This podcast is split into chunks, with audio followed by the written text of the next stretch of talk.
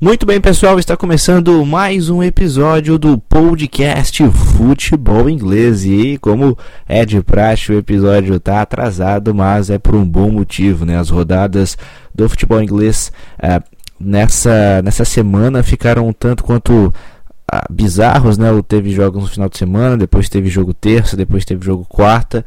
E para não ficar muito desatualizado, a gente resolveu esperar um pouquinho.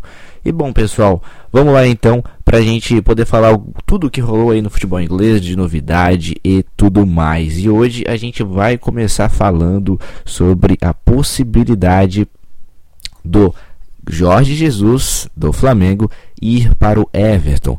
E por isso o Gustavo Parisi vai dar uma palavrinha sobre isso. Fala, Gustavo. É o fato do Marco Silva tá balançando muito fortemente no Everton desde desde o começo da temporada, na verdade, porque ele não tem conseguido fazer esse time do Everton jogar. O time do Everton é um time que tem um elenco extremamente qualificado, extremamente balanceado, tem bons jogadores em todos os setores do campo. Novamente se reforçou muito, contratou o Moise King, que era um jogador espetacular e promissor da Juventus. Contratou o Fabian Delph, que é um cara experientíssimo para dar esse, esse essa grande harmonia entre experiência e juventude nesse time do Everton. É um time que desde o ano passado tem grandes nomes como o próprio Richarlison, tem o Bernard brasileiro também que está fazendo uma boa participação por lá. Tem o Mina que também se tem se mostrado um bom zagueiro, tem o Pickford que é o goleiro da seleção. Então o elenco do Everton é um elenco muito qualificado. O problema é que o Marco Silva não está conseguindo fazer esse time do Everton jogar. Em 13 jogos marcou apenas 14 pontos e está na 16 colocação no campeonato inglês, o que é muito pouco para um time do tamanho do Everton. É, o Everton que tem somente tem somente 13 gols marcados na competição e tomou 20, ou seja, fez um gol por jogo, tendo um time extremamente balanceado e bom dessa forma. Óbvio que teve a lesão do André Gomes para atrapalhar um pouco, mas é inadmissível um time com o elenco que tem o Everton e também o West Ham, mas a abordagem no momento é só do Everton, ter esse desempenho, principalmente na parte ofensiva. É, tomar 20 gols é também é inadmissível para um time que tem as pretensões que o Everton tem. Então eu acho que já chegou ao fim da linha o Marco Silva. A tolerância contra ele, com ele, já foi muito grande por parte da diretoria e da presidência do Everton ele não tem conseguido dar um padrão para o time, não tem conseguido trabalhar dentro de uma linha de jogo, não tem conseguido implementar as suas ideias que a gente viu no Watford na temporada passada dentro desse time do, do Everton. E um nome muito conhecido para os brasileiros começa a ser ventilado dentro do Everton, segundo informações do portal A Bola de Portugal. Tudo indica que o Everton estaria buscando Jorge Jesus para ser o sucessor do Marco Silva dentro do, do Everton. E eu vou comentar um pouquinho sobre o que eu acho disso. É, lembrando que o Jorge Jesus fez parte, talvez, da era mais vitoriosa do Benfica nesses últimos tempos, onde conseguiu um recorde de 10 taças num curto espaço de tempo. Chegou em duas finais de competições europeias, chegou em duas finais de Europa League. Infelizmente perdeu as duas, mas conseguiu fazer um ótimo trabalho com o Benfica nesse sentido. Dominou a Liga Portuguesa enquanto esteve lá. É, conseguiu fazer um trabalho sólido no Sporting, apesar de todos os problemas que teve no fim da temporada passada, como a invasão ao CT devido à perda do título nas, últimas rodadas, ameaça dos torcedores, torcedores entrando no CT e, exigindo a saída de alguns jogadores e do próprio Jorge Jesus. Todo mundo diz que aquilo lá foi um ato político para derrubar o presidente, todo mundo diz que foi um ato totalmente desnecessário devido ao momento que o clube vinha, já que era uma das melhores temporadas recentes do time do Ever, do, do, do Sporting, mas é o que ficou marcado. É, o Jorge Jesus, apesar dos grandes desempenhos que tem dentro de Portugal, nunca se provou fora de Portugal. É um cara que sempre trabalhou dentro da sua zona de conforto, principalmente no que diz respeito à barreira do idioma, que a gente sabe que é uma coisa que faz muita diferença na Europa. Técnicos portugueses estão invadindo a Premier League, tomando de assalto. A gente vê o próprio Nuno Espírito Santo fazendo uma grande grande campanha no Wolverhampton, assim como N jogadores portugueses dentro do Wolverhampton e não só na própria Inglaterra. A gente tem André Vilas Boas no Olympique de Marselha, a gente tem a volta do Mourinho no Tottenham, a gente tem uma onda de novos, bons novos técnicos portugueses invadindo esse mercado. E eu acho que é uma, uma aposta certeira desse time do Everton, uma aposta válida, na verdade.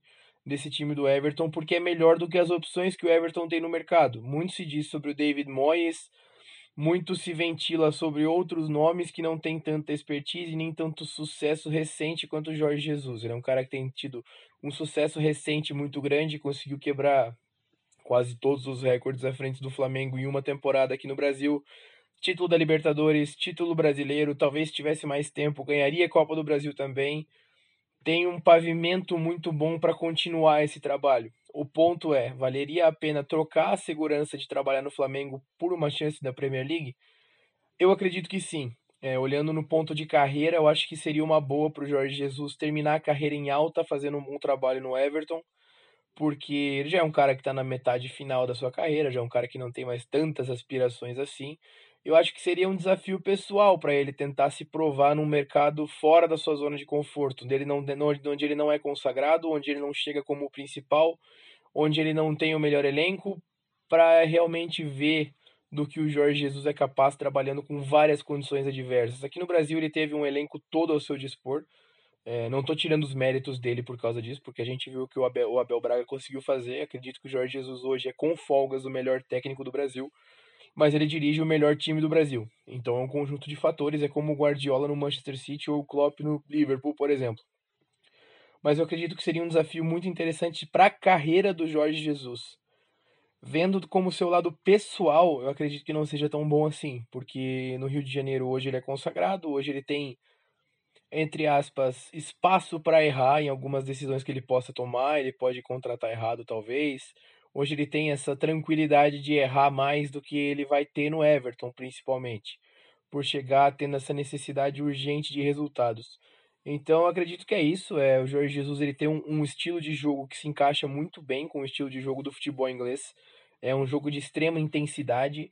É um jogo que é um, ele usa formações táticas que talvez não se vejam tanto no futebol inglês, que é o 4-1-3-2 o elenco do Everton favorece muito para a utilização dessa formação tática e acredito que por estilo de jogo ele se daria muito bem no Everton. É um, é um futebol que pede intensidade, que pede correria o jogo todo, que pede marcação alta, que pede transição rápida, que pede uma defesa sólida, que é tudo isso que a gente viu que o Jorge Jesus é capaz. Linha alta, é tudo isso que a gente viu que o Jorge Jesus é capaz de produzir dentro do, de um campeonato nacional.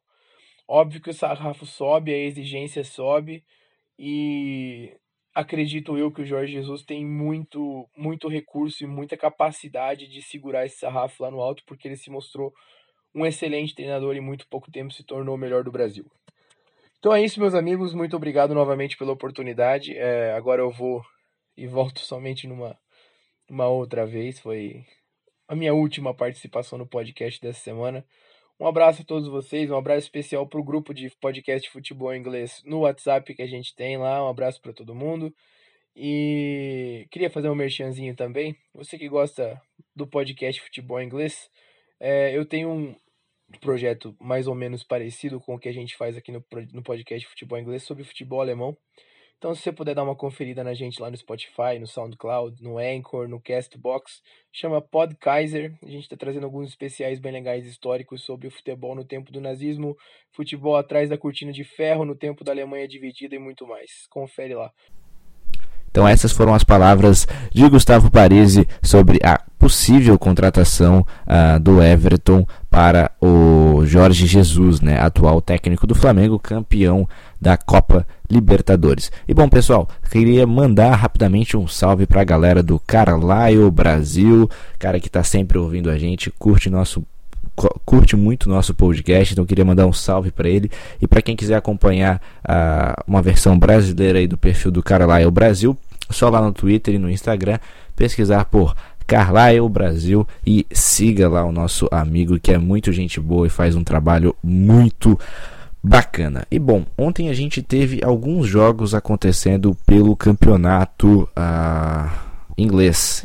Então a situação de momento na League 2 é a seguinte, tá? O Swindle é líder da competição, tem 36 pontos. O Forest Green, após o empate, uh, tem 35, é o segundo colocado. O Crew é o terceiro com 34. Uh, o Exeter tem 33, o Cheltenham tem 31, o Northampton tem 31 e o Bradford City tem 30 pontos, assim os sete primeiros colocados da League Two. Lá na parte de baixo da tabela, o Steven Age tem 14 pontos e o Morecambe tem 14 pontos, né? Então essa é a classificação da League 2, né, que teve dois jogos acontecendo nesse dia 26, que foi dois empates por 0 a 0, né? O Forest Green empatou com o Crew, o Greensby empatou com a equipe do Shelter, né? E para fechar a rodada no dia 30, né, vai acontecer Macclesfield e Bradford City, né? E esse jogo a gente vai comentar no próximo episódio do nosso querido podcast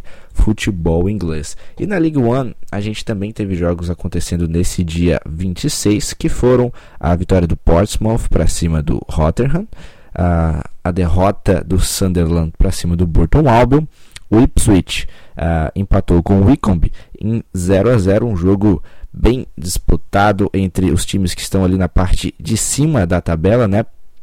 Os dois líderes, inclusive, né? Mas que terminou empatado, melhor para o Wycombe, que agora tem 5 pontos de diferença para o segundo colocado e 9 do terceiro colocado. Então o Wycombe está muito bem, brigando firmemente, não só pelo acesso direto, como também pelo, pelo, pelo título né, da League One, né, que tem essa classificação. O Wycombe é o primeiro colocado com 40 pontos, Ipswich é o segundo com 35, terceiro colocado, que é o primeiro time dentro da zona dos playoffs, tem 31 pontos, que é o Peterborough. Quarto colocado, Rotherham tem 30. Coventry City tem 30 na quinta colocação. O Oxford United tem 29 pontos na sexta colocação. A gente vê ali ah, lá na parte de baixo da tabela, abrindo a zona de rebaixamento, o Milton Keynes tem 13, Saltend tem 5 e o Bolton tem um ponto, né? Depois aí de estar com menos 12 pontos, a equipe do Bolton conseguiu fazer finalmente o seu uh, primeiro ponto ah, na competição, né? Vinha de três vitórias consecutivas, mas a equipe nessa última rodada recebeu uma goleada de 7 a 1 para a equipe do Acryliton. O que, que, será que vai acontecer daqui para frente com o Bolton? Será que o Bolton uh, vai conseguir voltar para boa fase ou será que vai voltar essa imagem do começo da competição do time levando goleada e não sabendo uh, e fazendo uma campanha muito ruim, né? Vamos ver o que, que pode acontecer. Comenta lá no nosso Instagram ou no nosso no nosso vídeo desse episódio no YouTube o que, que você acha e também sobre todas as notícias. Será que o Jorge Jesus vai pro, pro Everton? Será que ele vai para outro clube? Uh, fala nos comentários e vamos fazer um debate muito interessante. Bom, pessoal, a gente também teve jogo válido pela Championship, a segunda divisão do futebol inglês e nós tivemos alguns bons resultados, né? Resultados bem interessantes. É, a rodada foi muito grande, né? Começou lá no, no dia 23 e foi uh, encerrar apenas no dia 26, né? tivemos alguns jogos acontecendo que o Gustavo vai falar pra gente como é que foram esses jogos. Olá, meus amigos do podcast Futebol Inglês, estou aqui de volta. Convite do meu amigo José para falar um pouquinho de alguns assuntos que a gente não conseguiu abordar na primeira, na minha primeira participação nesse podcast. É, sobraram alguns jogos, principalmente porque teve rodada nesse meio de semana das principais ligas, principalmente na parte de baixo, as ligas mais de baixo da competição. E eu tô aqui para falar de jogos específicos que a gente teve, principalmente da grandíssima vitória do Fulham contra o Derby County por 3 a 0.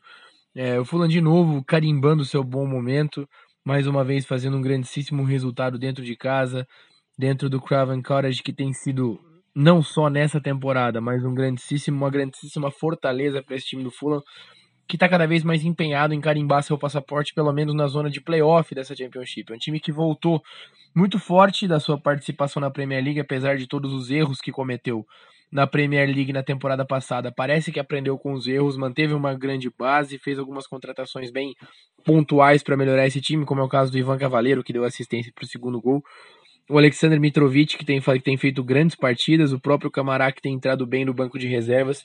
O Knockaert, que é um cara importante e rei dos acessos, que saiu do Brighton para chegar no Fulham E esse jogo em Londres foi extremamente importante para o time do Fulham que conseguiu carimbar essa terceira posição, mesmo com um jogo a mais que o Nottingham Forest, que está na quarta colocação, mas é um time que vem muito forte para conseguir essa segunda, essa primeira, é uma dessas vagas de playoff, né? Já que as vagas diretas já estão extremamente disparadas com West Bromwich com 39, Leeds com 37, enquanto o Fulham e Forest tem 32 pontos, e o Preston North End e o Swansea 31 e 30 respectivamente dentro dessa zona de playoff.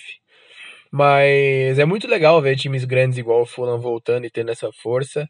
É, acredito que o Fulham vai brigar até o final por uma dessas vagas de playoff e periga beliscar até uma dessas vaguinhas de acesso direto depende muito mais da oscilação dos adversários que parecem sobrar nessa Championship, principalmente o Leeds e o West Bromwich, mais o West Bromwich por conta do desempenho, por conta dos resultados, na verdade, do que o desempenho, já que o Leeds é um time que joga melhor. E a gente conseguiu ver isso nesse jogo que o Leeds venceu fora de casa o Reading no Majestic Stadium. O que eu gostaria de falar também é sobre esse jogo do próprio Leeds aí, o Leeds jogando futebol muito Bielsa, com 67% de posse de bola, é, 16 finalizações no gol contra 8 do adversário, jogando um futebol extremamente dominante, mesmo fora de casa. É, tem manteve a sua base e eu queria chamar atenção para a formação estranha que o Bielsa colocou dentro do gramado nesse, nesse jogo. O Bielsa que é um cara extremamente não ortodoxo, né, um treinador não ortodoxo, entrou em campo num 3-6-1 na verdade, um 3-3-3-1, com três linhas de três, que é uma formação bem característica dele, já que ele faz vários blocos dentro do campo, uma formação muito interessante para quem gosta de ter o controle do jogo. O gol do Jack Harrison no meia pelo lado esquerdo conseguiu fazer o gol do Leeds. No segundo tempo, aos 43 minutos do segundo tempo, com assistência do Elder Costa, ex-Wolverhampton também, é, o Jack Harrison conseguiu garantir a vitória para o vice-líder do campeonato. O time do Red entrou com uma postura extremamente defensiva, com cinco zagueiros. Cinco zagueiros mesmo, não é aquilo de três zagueiros e dois alas que sobem bastante. Os alas também ficavam muito porque sabiam que toda hora iam dobrar na lateral. Jack Harrison e o Clich pelo lado esquerdo e o Pablo Hernandes e o Dallas do lado direito. Então foi uma opção muito cautelosa da equipe do Mark Bowen, que é o técnico do Reading. Mesmo assim, não conseguiu segurar. O Leeds conseguiu vencer o jogo e ficar na segunda colocação. O Leeds que é, na, na próxima rodada tem um grandíssimo desafio pela frente, que é enfrentar o Middlesbrough dentro de casa. É, a gente sabe da força que tem o Leeds no Ellen Road. A minha torcida para o Leeds subir é a mesma do ano passado. Eu acho que é um time muito grande que não pode ficar na, na, na Championship. Em contrapartida, o Fulham pega o Swansea fora de casa no Liberty Stadium, um jogo muito bom também, de dois times que costumavam frequentar a Premier League até recentemente. O Swansea é o primeiro time que abre a zona dos playoffs na sexta colocação, com 30 pontos, e o Fulham é o terceiro com 32. Então vai ser um duelo muito interessante para a gente ver. Muito obrigado, valeu José pela oportunidade novamente, valeu todo mundo, um abraço a todos e até mais. Então a tabela da Championship a gente tem o novo líder do campeonato, a equipe do Leeds United tem 37 pontos, o West Brom que caiu para a segunda colocação tem 36, o Fulham abre a zona dos playoffs tem 32 na terceira colocação, o Preston North End tem 31 pontos na quarta colocação, Swansea na quinta com 30, Nottingham Forest na sexta com 29 pontos. Lá na parte aqui do meio da tabela a gente vê muitas equipes tradicionais. O Millwall na 11 colocação, o Derby County na 13 Tive, temos também a equipe do Huddersfield na 19 colocação. E lá na parte de baixo da tabela nós vemos a zona de rebaixamento com Middlesbrough, Stoke City e Barnsley. Essas são as equipes atualmente na zona de rebaixamento da Championship. E bom, pessoal, o episódio de hoje foi um pouco mais diferentezinho. Estamos testando esse modelo, então se você gostou, comenta aqui embaixo, tá? Pra gente saber aí o que, que vocês estão achando. E bom, pessoal, pra gente falar rapidamente dos jogos uh, que envolvem a Premier League, né? Nós tivemos também dois jogos atrasados, né? O empate do Sheffield United com o Manchester United em 3 a 3 mas o Sheffield United novamente fazendo um placar ah, realmente bem expressivo, né? Batendo de frente com o Manchester United, empatando em 3 a 3 No dia 25, o Aston Villa venceu a equipe do Newcastle pelo placar de 2 a 0. E a tabela da Premier League tem a seguinte classificação: Liverpool tem 37 pontos, é o primeiro colocado. Leicester está na segunda colocação com 29 pontos. O Manchester City está na terceira colocação com 28. O Chelsea é o quarto colocado com 26 pontos. E o Wolverhampton é o quinto com 19. Lá na parte de baixo da tabela, a gente vê a equipe do Tottenham, né, ali, na verdade no meio da tabela, a equipe do Tottenham que depois de muitos resultados negativos e a troca de técnico venceu, né, está agora na décima colocação com 17 pontos, apenas dois pontos a menos do quinto colocado que é o Wolverhampton, então quem sabe a gente vê a equipe do Tottenham brigar ali pela quinta colocação ou até, quem sabe, brigar novamente por vaga ali direta na Champions League, né? Vamos ver o que, que pode acontecer com a equipe do Tottenham.